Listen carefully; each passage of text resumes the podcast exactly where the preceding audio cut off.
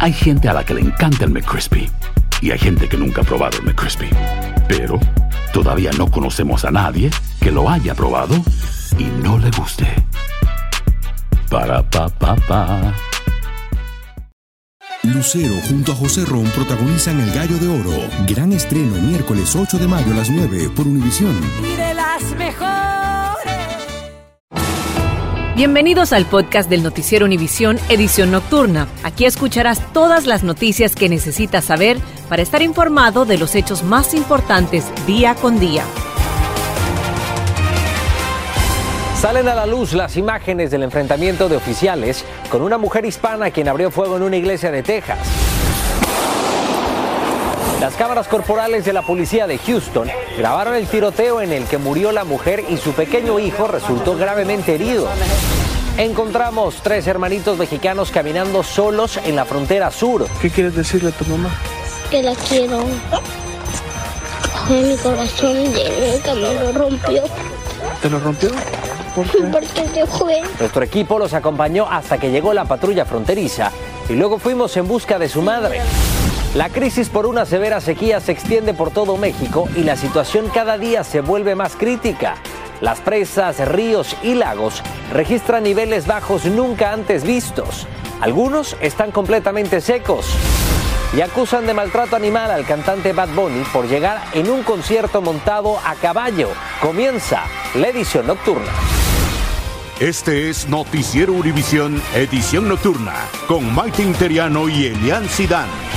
Muy buenas noches y gracias por acompañarnos. La policía reveló, Elian, hoy imágenes de las cámaras corporales de varios oficiales que se enfrentaron a Genesis Yvonne Moreno, la mujer que disparó eh, contra una iglesia en Houston, Texas. Efectivamente, Mighty, en el enfrentamiento la mujer fue abatida y su hijo de 7 años resultó gravemente herido de bala en la cabeza. Lidia Terrazas tiene las imágenes que les advertimos son muy fuertes. Adelante, Lidia. Hola, ¿qué tal? Buenas noches. Tan solo dos semanas después del tiroteo en la iglesia Lakewood que puso en jaque a cientos de feligreses, las autoridades han dado a conocer las impactantes imágenes de las cámaras corporales de los oficiales que respondieron al incidente. Tal y como lo dijeron las autoridades, ese 11 de febrero, poco antes de las 2 de la tarde, en estas imágenes también de vigilancia se ve a Jenice Moreno, de 36 años de edad, llegar a este centro religioso acompañada de su hijo pequeño de tan solo siete años de edad. Ella logra entrar a la iglesia y fue ahí cuando abre fuego. Rápidamente, diferentes oficiales que escucharon los estruendos de bala corrieron hacia el lugar donde ella se encontraba. También se logra escuchar a la mujer gritarles a los oficiales que habían matado a su hijo y después Tal y como lo habrían narrado las autoridades desde un principio, ella les advierte a los oficiales que tenía una bomba. Tiempo después, autoridades confirmaron que no se encontró ninguna bomba, tampoco explosivos entre las pertenencias de la mujer, pero desafortunadamente en estas imágenes también se logra ver el momento en el que el pequeño de siete años, el hijo de la mujer, quien ahora sabemos se trata de Samuel Moreno Carranza, de siete años, está en el suelo después de haber recibido un impacto de bala en la cabeza. El pequeño en estos momentos aún se debate entre la vida y la muerte y según autoridades, aunque ya han publicado estas imágenes, aún siguen investigando las causas de este terrible ataque. También es importante recalcar que esto pone bajo la lupa la falta de leyes de control de armas en el estado de Texas y es que esta mujer logró comprar un arma AR-15 de manera legal tan solo dos meses antes de llevar a cabo este tiroteo. Es todo de mi parte desde Houston, Texas. Lidia Terrazas, Univisión. Impresionantes imágenes, gracias Lidia. Y una mujer de Florida está detenida sin derecho a fianza acusada de intentar envenenar a su novio. Según las autoridades, Ivette Díaz puso cloro en el té de su pareja. El hombre alcanzó a beberla, pero su garganta ardió y tuvo tiempo de reaccionar. La mujer le dijo a la policía que pensó que era azúcar, pero los detectives no le creyeron y continúa la investigación. Y arrestaron en Nueva York a tres sospechosos de matar a un hombre hispano en el metro de la ciudad. Desde la Gran Manzana, Fabiola Galindo tiene los detalles de la investigación y nos cuenta qué dicen las autoridades en torno a la violencia en el transporte público que tiene muy preocupado a los neoyorquinos. Justin Erde, de 24 años, Betty Coto, de 38, y Alfredo Trinidad, de 42 años, hoy fueron arrestados por ser sospechosos en el homicidio de William Álvarez, de 45 años, mientras él viajaba en el metro de Nueva York el viernes. El trío fue capturado tres días después del incidente que inició como una pelea dentro del tren y terminó con la vida de Álvarez, que al parecer no era el agresor principal. Su esposo como a las 5 de la mañana iba a tomar el tren cuando de repente oyó como los tiros. Este es el tercer homicidio en el metro. Hace dos semanas un hombre de 35 años fue baleado a muerte en el tren. Otras cinco personas fueron heridas. Y en enero un padre de familia fue baleado mortalmente luego de intervenir en una discusión entre pasajeros por música alta, además de numerosos incidentes violentos. En el 2022 se registraron nueve homicidios en el subway, cinco en el 2023 y este año ya van tres. Crime is down over 17% in the month of February. So we went from a 45 A pesar del aumento en el crimen en enero, las autoridades dicen que el crimen bajó un 17% comparado al mismo periodo del año 2019. Han asignado a mil policías para patrullar los más de 6.500 vagones. Sí, habían unos policías, pero en los trenes yo no veo policías. El sistema pronto tendrá cámaras de seguridad en todos los vagones, pero eso no alivia a Consuelo. Esto no era así hace dos años para acá, esto se ha vuelto horrible. Nueva York, como era de tranquilo, uno salía tranquilo. En la 37, en la Roosevelt, eh, aquí en Manhattan, uno ya no puede salir tranquilo.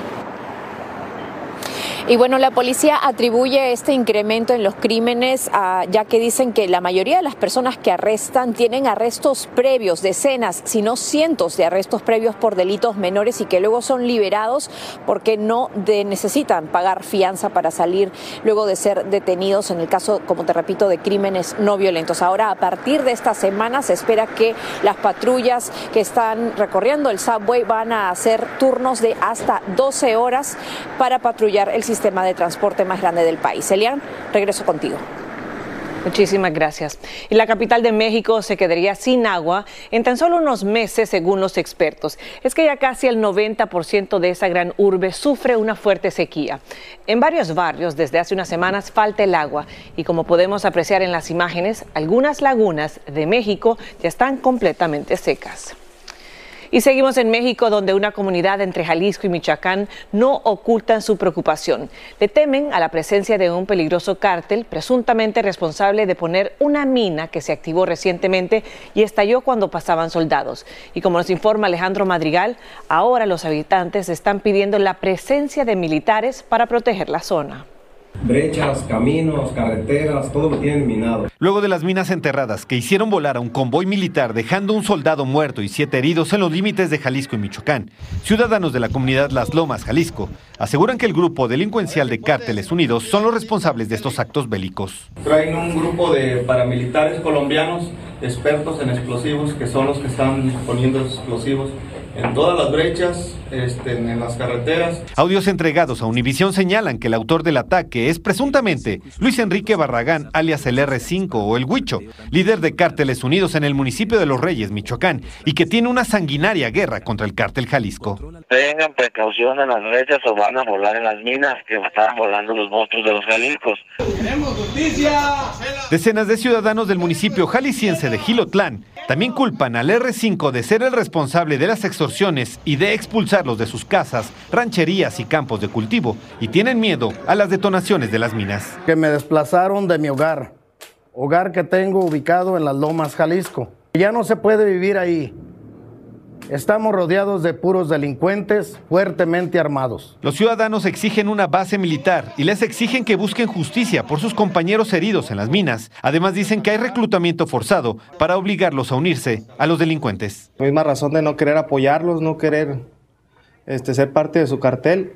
A mi papá lo mataron por eso, por no querer apoyarlos y y es lo que están haciendo ahorita con toda la gente. Dicen que denunciaron ya estos hechos en Palacio Nacional y con el gobierno de Jalisco, pero nadie les hace caso. Según la revista Science, Los cárteles delictivos son el quinto empleador más importante en este país, con más de 170 mil integrantes, y deben reclutar forzosamente a 350 personas para mantener su poderío. En Ciudad de México, Alejandro Madrigal, Univisión. Alejandro, gracias. Nos quedamos en México y es que el presidente de ese país, Andrés Manuel López Obrador, criticó a YouTube por retirar el video de la conferencia de prensa en la que divulgó el número telefónico de una corresponsal del New York Times. YouTube dijo que el video viola sus normas contra el acoso. El mandatario, por su parte, también criticó la labor periodística de Univision. Después, también en redes sociales, apareció el teléfono del hijo de López Obrador y de las dos candidatas presidenciales. YouTube me cepilló, uno no se sale del desfile, lo sacan. Hoy el Departamento de Estado estadounidense le pidió al gobierno mexicano que no tome medidas que puedan poner en peligro la seguridad de los periodistas. Estás escuchando la edición nocturna del noticiero Univisión.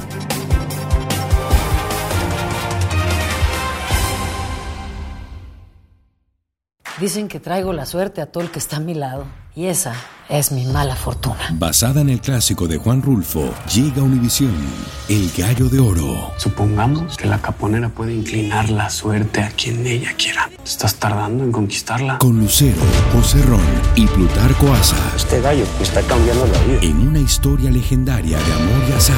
No trates de cambiarme, no lo vas a lograr. El Gallo de Oro, gran estreno miércoles 8 de mayo a las 9 por Univisión. Continuamos con el podcast de la edición nocturna del noticiero Univisión.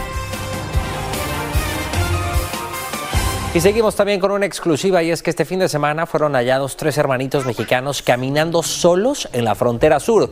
Univisión fue el único medio que habló con ellos y los acompañó hasta que llegó la patrulla fronteriza. Blanca Rosa Vilches conversó en Nueva Jersey con la madre de estos pequeños. No haberme venido sin ellos. Eso es lo que hubiera cambiado, no haberme venido sin ellos. Fue una decisión que siempre lamentará, dice Adelfa Jiménez, dejar que sus hijos de 9, 6 y 3 años cruzaran la frontera solos para reunirse con ella y su esposo en Estados Unidos. ¿Por qué cruzaron solos? Porque yo en México, yo, mi mamá ya es mayor de edad. Mi mayor, mamá yo le dije, tráigase a mis hijos. Yo la apoyo, la apoyamos con dinero, tráigase a mis hijos. Mi mamá dijo, no, fue así que después de no verlos hace un año, decidieron traerlos con un primo. Él se, la, se lastimó su pie y se regresó a México y solamente lo, se encargó con un grupo. Adelfa perdió contacto con ellos. Vamos a verlo entonces juntas. Hasta que este video, grabado por el equipo de Univisión en la frontera, le permitió verlos en Sasabe, Arizona. ¿Los estás cuidando? ¿Por qué los estás cuidando? Porque me lo dijeron. ¿Y tú crees que estás suficientemente grande para cuidarlas? A sus seis años, la pequeña Ashley contó cómo se sentía. Mi mamá se fue y el que le dejé en cargo de los otros fue mi hermano. Le obedezco mucho porque es mi, mi hermano y lo, le obedezco porque es muy grande. ¿Quieres mucho a tu hermanito? Sí. Hay que hacerle caso. ¿Ya quieres ver a tu mamá? Sí. ¿Qué quieres decirle a tu mamá? Que la quiero. Fue mi corazón de nunca me lo rompió. ¿Te lo rompió? ¿Por qué? Porque se fue. ¿Hay alguna frase de tu hija que te llega más profundamente? Sí, que le rompí el corazón haberlos dejado. En la última conversación con su hijo mayor, hace tres días, le dijo que estaban con agentes de inmigración. La Oficina de Aduanas y Protección Fronteriza nos dijo que no pueden comentar sobre casos específicos. No se los voy a haber puesto, es lo que a mí más me, me emociona. Por ahora, lo único que la alienta es la ilusión de preparar el reencuentro lo que siempre te pido, pero siempre te he pedido por mis hijos. Y tener fe en que pronto los verá. Voy a llorar muchísimo, pero de alegría porque sé que ellos van a estar conmigo, porque vamos a formar la familia que ellos se merecen.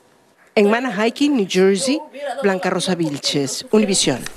Qué fuerte historia, ojalá que se dé muy pronto ese reencuentro de esta familia. El presidente Joe Biden y el expresidente Donald Trump coincidirán el jueves en la frontera en Texas. Biden viajará a Brownsville y Trump estaría realizando un discurso en Eagle Pass. El viaje de Biden pasará justo cuando entre sus planes está adoptar medidas ejecutivas para restringir el acceso al asilo de inmigrantes que crucen ilegalmente al país. Y fiscales de Manhattan le pidieron hoy al juez que supervisa el proceso contra Donald Trump por el supuesto soborno hacia la actriz pornográfica Stormy Daniels que le imponga al expresidente una orden de silencio. Los fiscales quieren que el juez prohíba a Trump hablar en público sobre los testigos, el personal de la corte y los familiares de los abogados. Y son muchos los jóvenes que eligen Miami Beach para acudir al famoso Spring Break o vacaciones universitarias de primavera. Pero el saldo en los últimos años ha sido de mucha violencia y hasta tiroteos y homicidios. Por eso las autoridades de esa ciudad pidieron implementar fuertes medidas, como nos cuenta Guillermo González. La ciudad de Miami Beach, uno de los destinos favoritos de miles de jóvenes para celebrar su Spring Break tendrá este año restricciones muy severas para evitar los desórdenes y la alta criminalidad registrada en años anteriores. Hemos implementado las medidas más fuertes, más rigurosas en la historia de Miami Beach para terminar una vez y por todas con la criminalidad que se ha apoderado de nuestra ciudad durante el Spring Break. La ciudad se ha convertido en un triste referente de acciones violentas durante este periodo de vacaciones Peleas callejeras, tráfico de drogas, porte ilegal de armas de fuego y homicidios suelen ser el sombrío resultado. Para los comerciantes de la ciudad, las medidas, sin embargo, pueden ser un arma de doble filo. Al mismo tiempo necesitamos seguridad porque la necesitamos, pero al mismo tiempo nos están claveando bastante como negocio y no sabemos qué pérdidas va a traer porque están poniendo muchas restricciones para nosotros. Como parte de las medidas que se implementarán este año en la ciudad de Miami Beach, la policía instalará cámaras para leer las matrículas de los vehículos que entran y salen de la ciudad. Además, habrá puntos de chequeo y control de sobriedad para evitar que los jóvenes manejen borrachos. Pero eso no es todo. La ciudad también aplicará otras restricciones. Solo serán legales los alquileres de Airbnb por más de seis meses. Los parqueos podrían costar hasta 100 dólares. Habrá control de armas y drogas y cierre de vías. Solo el año pasado 488 personas fueron arrestadas durante incidentes violentos, un escenario que las autoridades quieren evitar. Es cierto que otros años ha habido problemas aquí en Ocean Drive, pues hay que intentar portarse bien, hay que intentar disfrutar, pero dentro de la normalidad. Las estrictas medidas se aplicarán, según las autoridades, sin ninguna tolerancia. En Miami, Florida, Guillermo González, Univisión. El Departamento de Salud está alertando sobre un aumento de los casos de sarampión en Florida. En el condado Broward se han registrado ocho casos en niños de 5 a 9 años y en el condado Polk un adulto de entre 20 a 24 años. El sarampión es una enfermedad muy contagiosa. Los síntomas son fiebre alta, tos, ojos enrojecidos y sarpullido.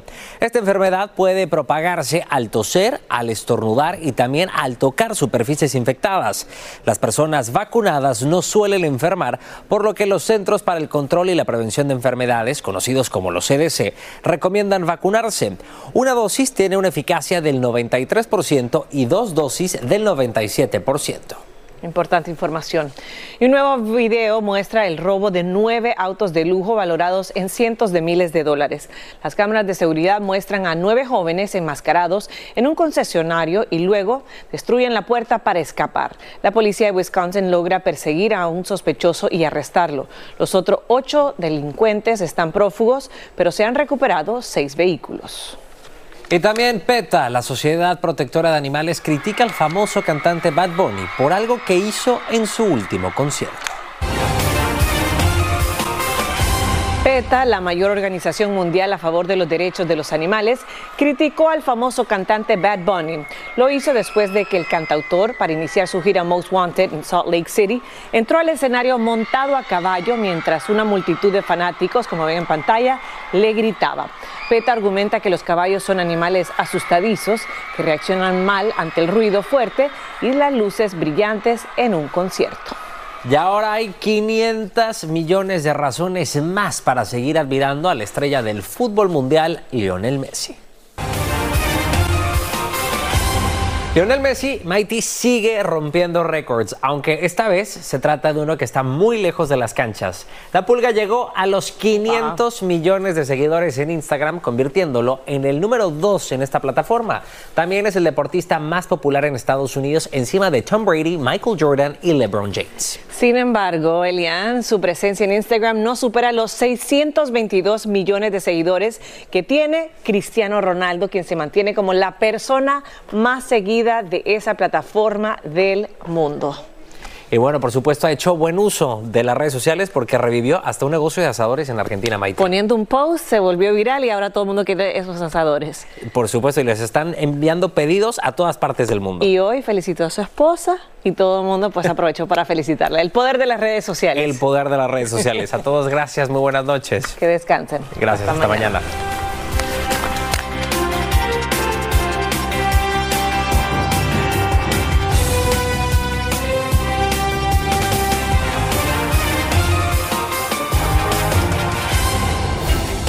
Gracias por escucharnos. Si te gustó este episodio, síguenos en Euforia, compártelo con otros publicando en redes sociales y déjanos una reseña. Dicen que traigo la suerte a todo el que está a mi lado. Y esa es mi mala fortuna. Basada en el clásico de Juan Rulfo, llega Univisión, El Gallo de Oro. Supongamos que la caponera puede inclinar la suerte a quien ella quiera. ¿Estás tardando en conquistarla? Con Lucero, José Ron y Plutarco Asa. Este gallo está cambiando la vida. En una historia legendaria de amor y azar. No trates de cambiarme, no lo vas a lograr. El Gallo de Oro, gran estreno miércoles 8 de mayo a las 9 por Univisión.